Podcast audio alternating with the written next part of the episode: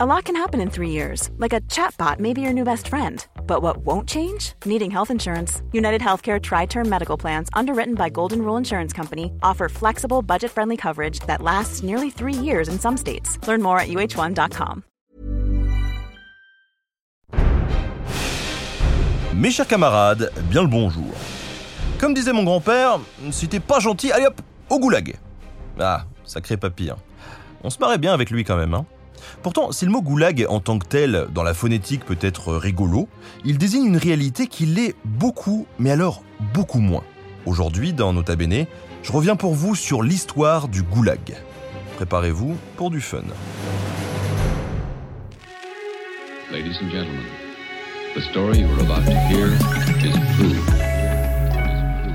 Le terme goulag fait référence au système de travail pénitentiaire géré par la police politique en URSS. Ce mot est en réalité l'acronyme en langue russe de Direction centrale des camps.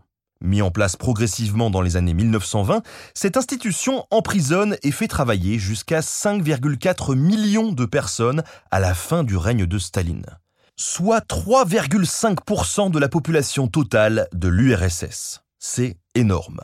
Le goulag est constitué de camps de concentration installés sur tout le territoire soviétique. Il sert à éloigner les personnalités jugées dangereuses par le régime et à briser toute forme d'opposition. Mais surtout, comme on va le voir, il sert à utiliser les détenus comme une main-d'œuvre vraiment peu chère. Allez, je vous recontextualise tout ça, histoire d'y voir un peu plus clair.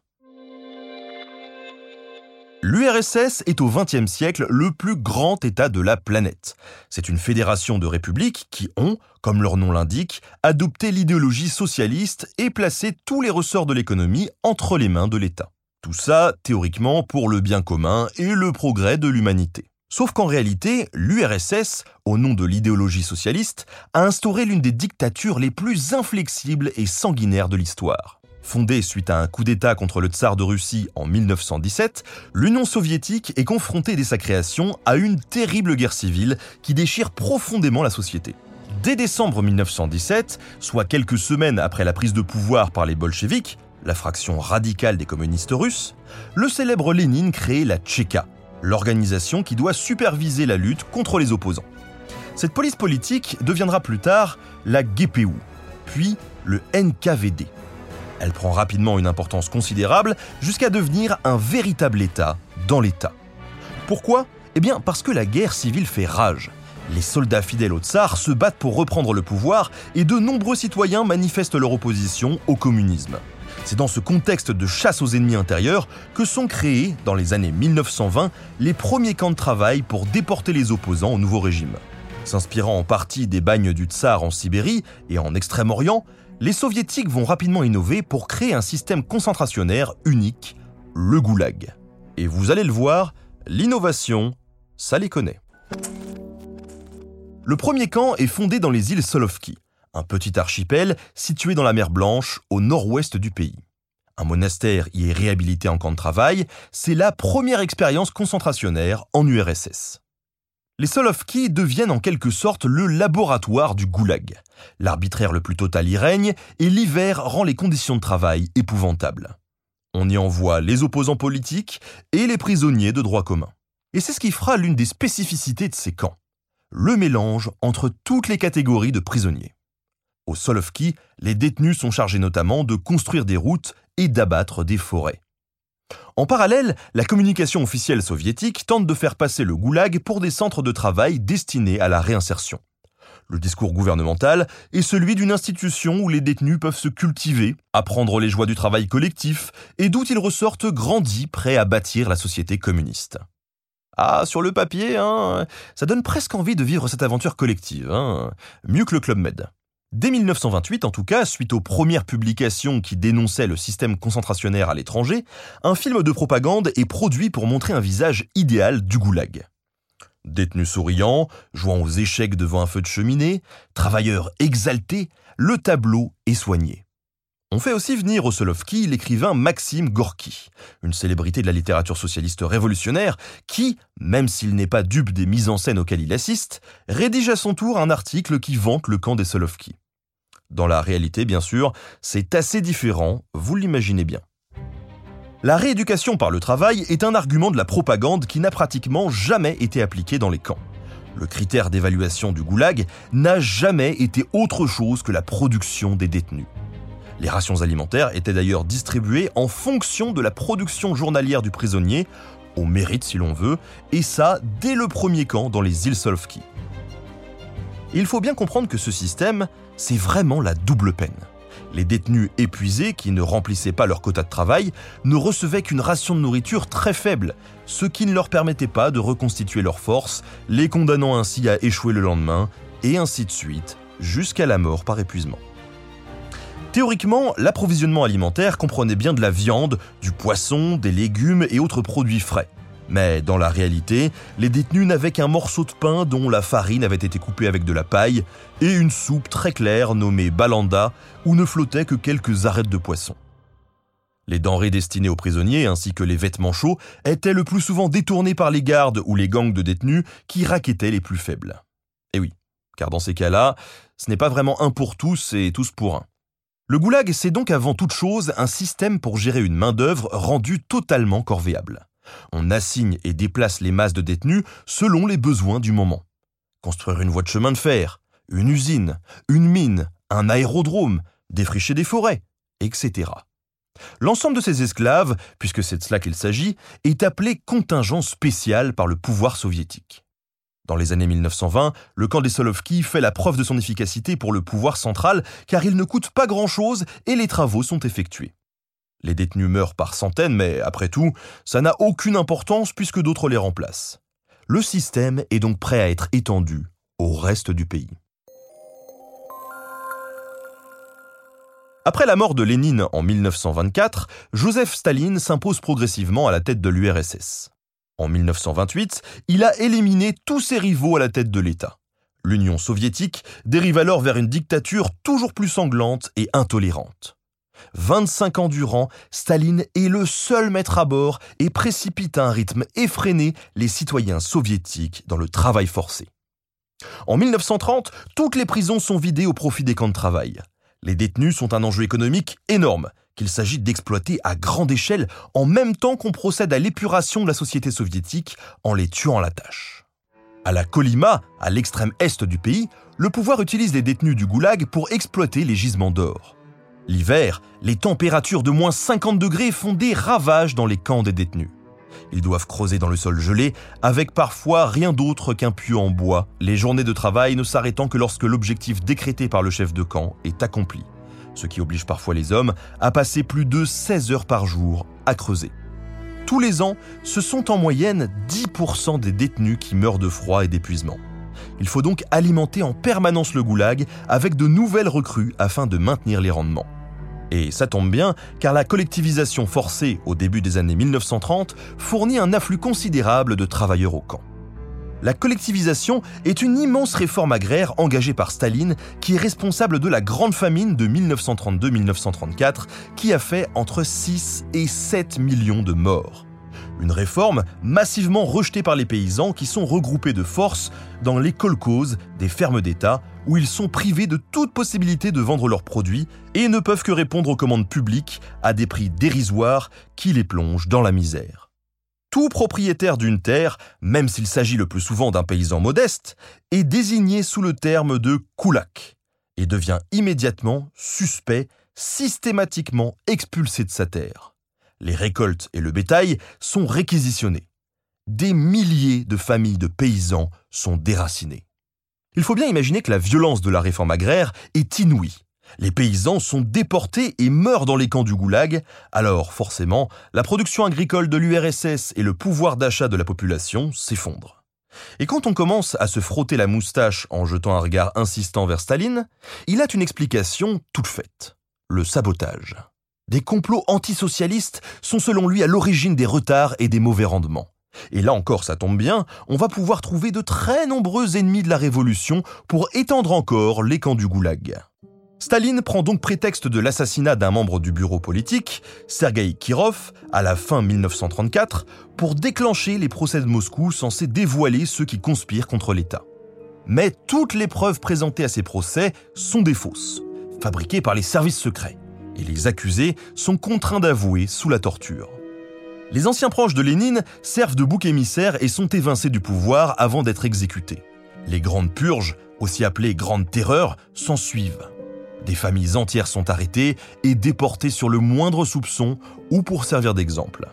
En effet, Staline souhaite mettre en œuvre une rapide industrialisation de l'Union soviétique et il est en même temps obsédé par les oppositions à son pouvoir absolu. Le goulag lui offre la possibilité de résoudre les deux questions à la fois. La Grande Terreur de 1937-1938 est l'expression tragique de cette paranoïa. En deux ans, le pouvoir procède à 750 000 exécutions, soit un adulte sur 100 à l'époque. Dans le même temps, 1 500 000 personnes sont déportées pour être réduites en esclavage dans les camps du goulag. Et le plus incroyable là-dedans, ou pas puisque tout est totalement et démesurément incroyable, c'est que le nombre de personnes à réprimer est défini à l'avance avec des quotas par région.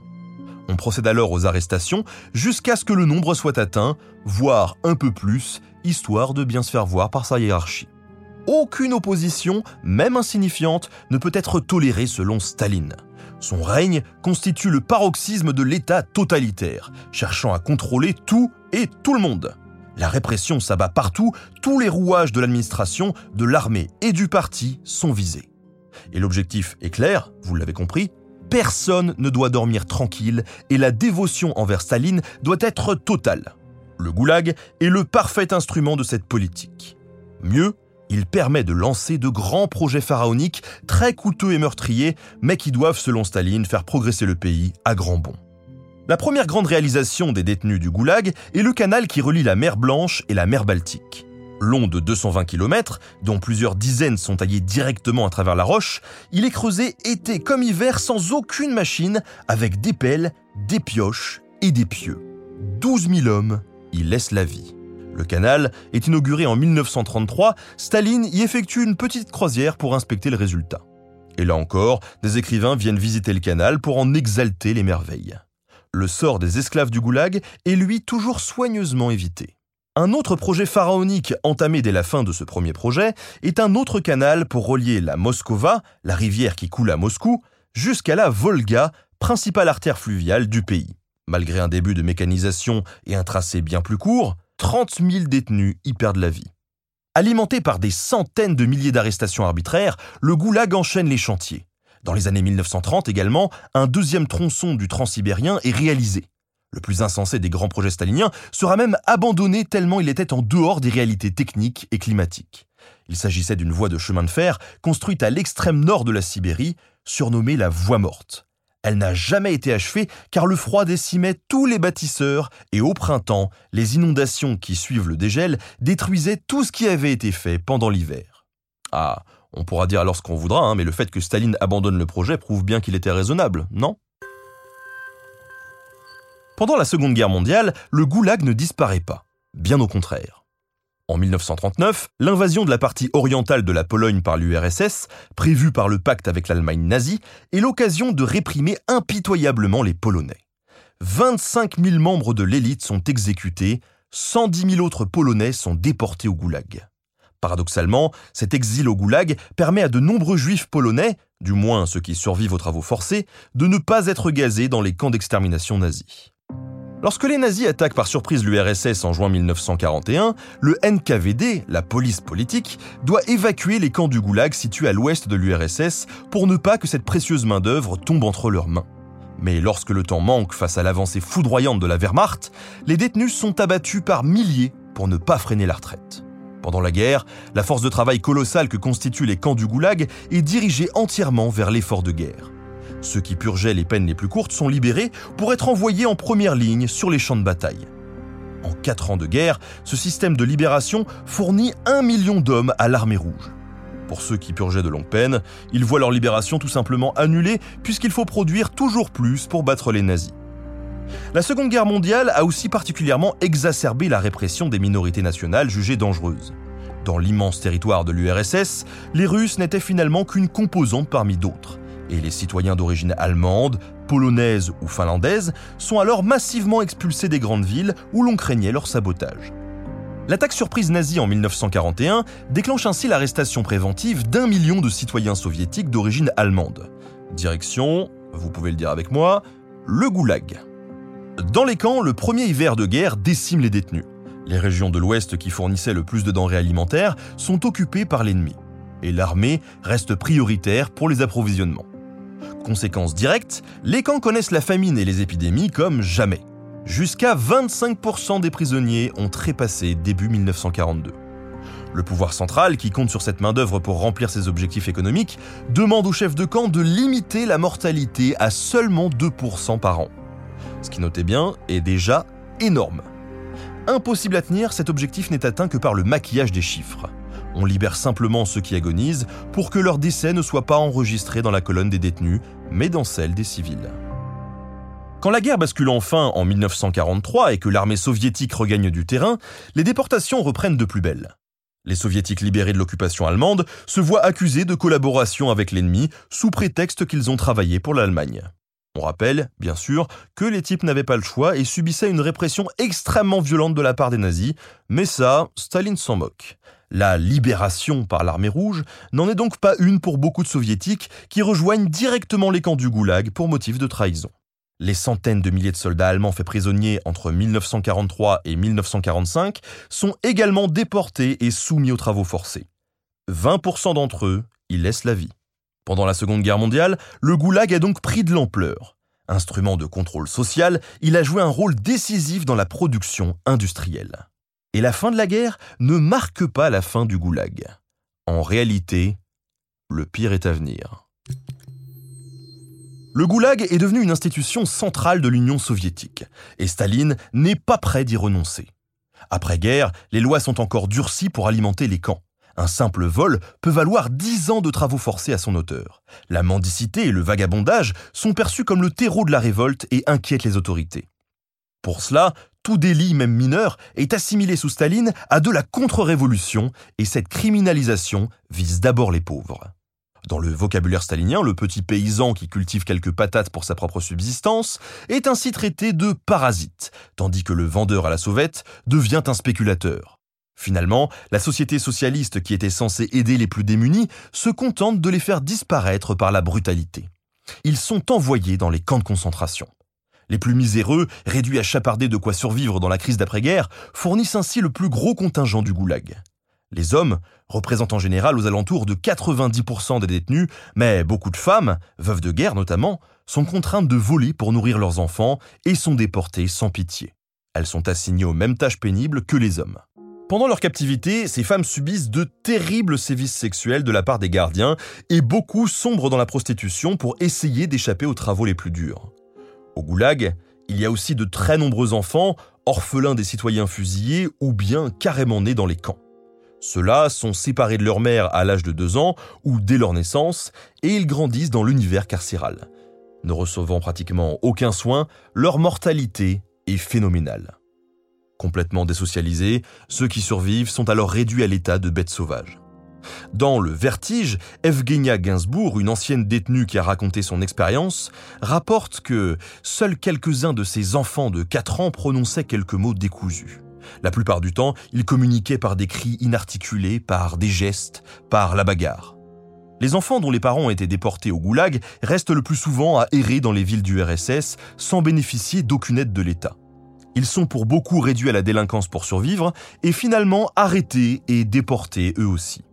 Sous Staline, la majorité pénale est même abaissée à 12 ans, âge à partir duquel les enfants devenaient une main-d'œuvre pour l'État.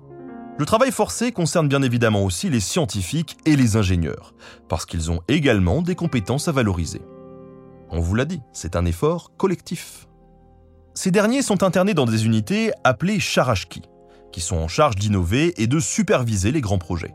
Ils jouent notamment un rôle majeur dans l'obtention de la bombe atomique par les soviétiques en 1949. À l'apogée du goulag, au début des années 1953, il y a au total plus de 445 000 employés de l'administration pénitentiaire, dont 230 000 gardiens de camp.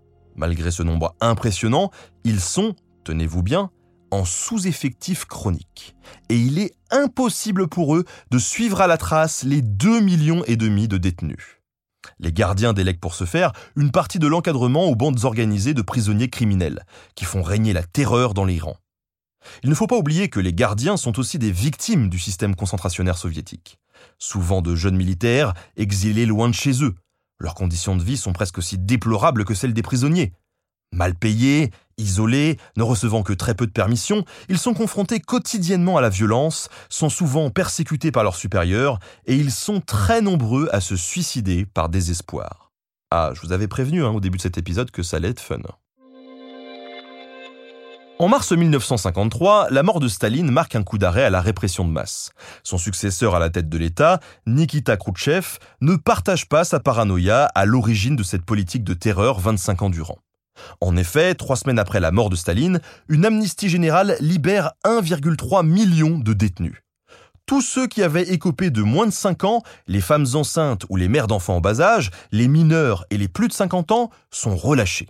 En quelques mois, 40% des camps du goulag sont fermés. Autant vous dire qu'à ce moment-là, on se prend à imaginer une fin rapide du système concentrationnaire. Mais cette large amnistie est davantage une opération de rentabilité qu'un acte humaniste. Ceux qui sont libérés, les enfants, les femmes enceintes et les vieillards, sont en effet les moins productifs. Khrouchtchev est plus pragmatique que Staline, et il voit bien que le goulag n'est plus rentable. Se reposer sur le travail forcé de masse de prisonniers pour les grands chantiers d'infrastructure ne peut plus fonctionner à l'heure de la mécanisation et du progrès scientifique. Les projets, les projets accumulent du retard. La mort de Staline est donc une occasion de réorienter l'économie soviétique. Mais la dépendance de l'État soviétique au goulag ne permet pas de tout arrêter immédiatement. Il va falloir encore dix ans de reconversion pour sevrer complètement l'économie. Cette grande métamorphose s'accompagne, comme à chaque fois en URSS, d'une épuration au sommet de l'État. Lavrenti Beria, le chef de la police politique et du goulag depuis 1838, est arrêté, accusé de trahison et exécuté en 1953. Il est rendu seul responsable des crimes de masse auxquels tous les hauts dignitaires du régime ont pourtant participé, en particulier Khrouchtchev. En 1953, le retour des centaines de milliers d'exilés dans les grandes villes de l'ouest de l'URSS s'avère difficile à absorber pour la société. Nombre d'entre eux ont tout perdu et aucune indemnité n'est prévue pour eux puisqu'ils sont simplement libérés et pas innocentés. Ils forment alors souvent des groupes de vagabonds, totalement déshumanisés par leur expérience au goulag, commettant des violences ou cherchant simplement à survivre en volant leur nourriture. Même en essayant de s'intégrer convenablement, les anciens détenus restent discriminés dans la société soviétique, par une indication de leur séjour au goulag sur leur papier d'identité. Dans les années qui suivent, les projets fous de Staline sont abandonnés, notamment un tunnel pour relier l'île de Sakhaline au continent, à l'extrême est du pays. Khrouchtchev, en 1956, dénonce les erreurs de Staline lors du 20e congrès du Parti communiste, une tentative pour renouer un peu avec une ligne idéologique plus socialiste. À ce moment-là, l'URSS se pense comme l'avant-garde de l'humanité. Elle doit donc montrer la voie vers le communisme aux autres nations, et pour cela, il faut abandonner la main-d'œuvre servile et la répression politique. Une bonne chose, on ne va pas se plaindre. Les arrestations vont pourtant toujours bon train. Les lois staliniennes, qui prévoyaient des peines de camp exorbitantes pour la moindre infraction, sont toujours en vigueur, obligeant plusieurs fois Khrouchtchev à prononcer des amnisties pour désengorger le goulag. Ce n'est qu'avec le nouveau code pénal en 1960 que les arrivées dans les camps se font moins nombreuses. Le rôle économique du goulag devient alors beaucoup plus marginal. Les années 1950 voient aussi s'élever de nombreuses critiques contre le système concentrationnaire, en URSS comme à l'étranger. En Occident, on connaît en particulier le témoignage d'Alexandre Solzhenitsyn. Envoyé en détention pour avoir critiqué Staline dans sa correspondance privée, il purge 11 ans de camp entre 1945 et 1956. À sa libération, il entreprend alors de raconter son expérience, tout d'abord sous forme de fiction. Il est en partie soutenu par Khrouchtchev, qui essayait d'effacer ce terrible héritage. Il reçoit pour ses romans le prix Nobel de littérature en 1970. Mais lorsque Solzhenitsyn rédige L'archipel du Goulag, une somme phénoménale de témoignages sur l'univers concentrationnaire, la police politique le harcèle et va jusqu'à torturer ses proches pour dénicher les manuscrits de l'ouvrage avant sa publication. Il faut dire qu'entre-temps, le pouvoir a changé de main à Moscou et que Léonid Brejnev, le nouveau maître de l'URSS, refuse qu'on critique ouvertement le Goulag. L'archipel du Goulag est finalement publié à Paris en 1973. Il faut comprendre que ce n'était pas le premier témoignage sur les camps soviétiques, mais malgré ça, le livre de Solzhenitsyn a un grand retentissement, faisant prendre conscience à beaucoup de l'horreur du régime stalinien.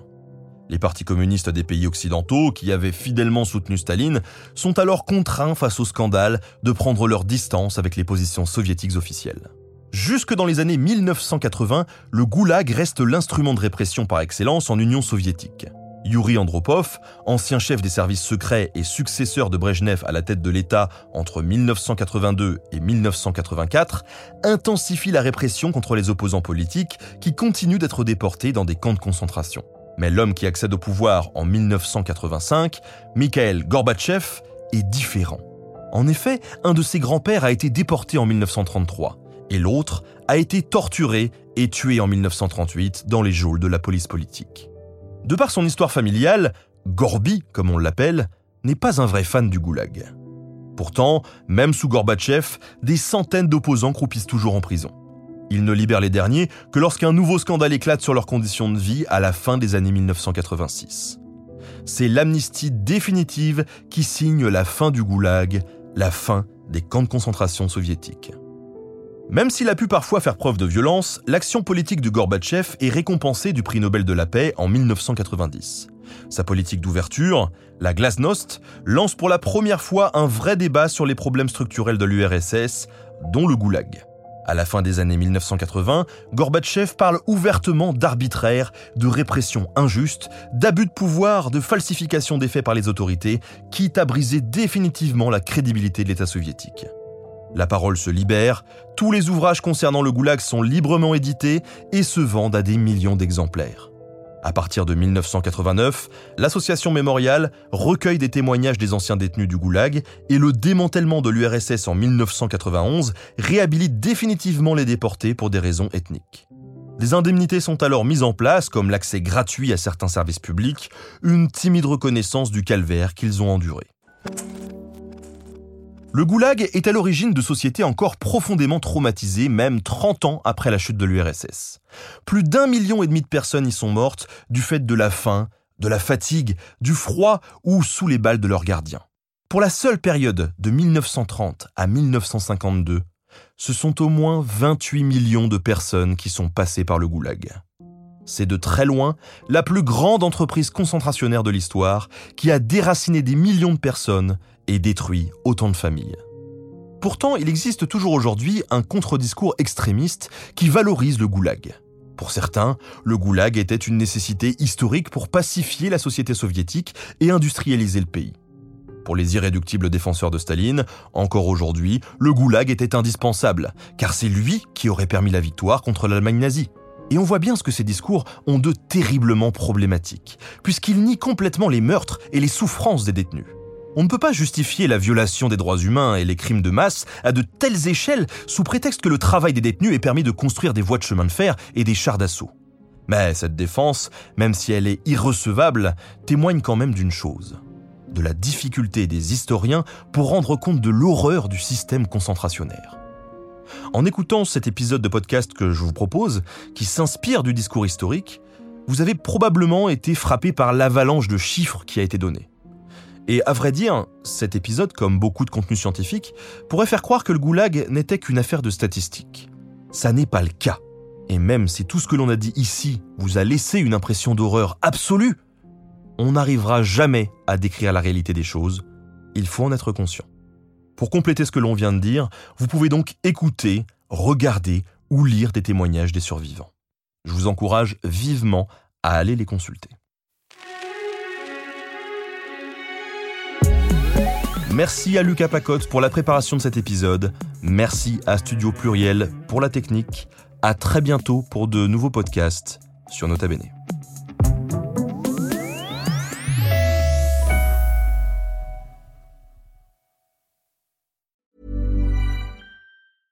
Flexibility is great. That's why there's yoga. Flexibility for your insurance coverage is great too. That's why there's United Healthcare Insurance Plans. Underwritten by Golden Rule Insurance Company, United Healthcare Insurance Plans offer flexible, budget friendly coverage for medical, vision, dental, and more.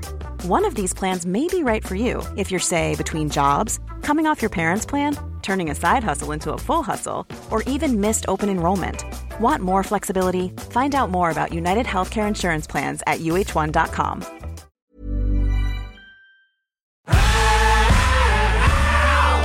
Si vous avez aimé ce podcast, vous aimerez aussi mon autre podcast, Callisto, dans lequel je vous raconte des mythes et des légendes.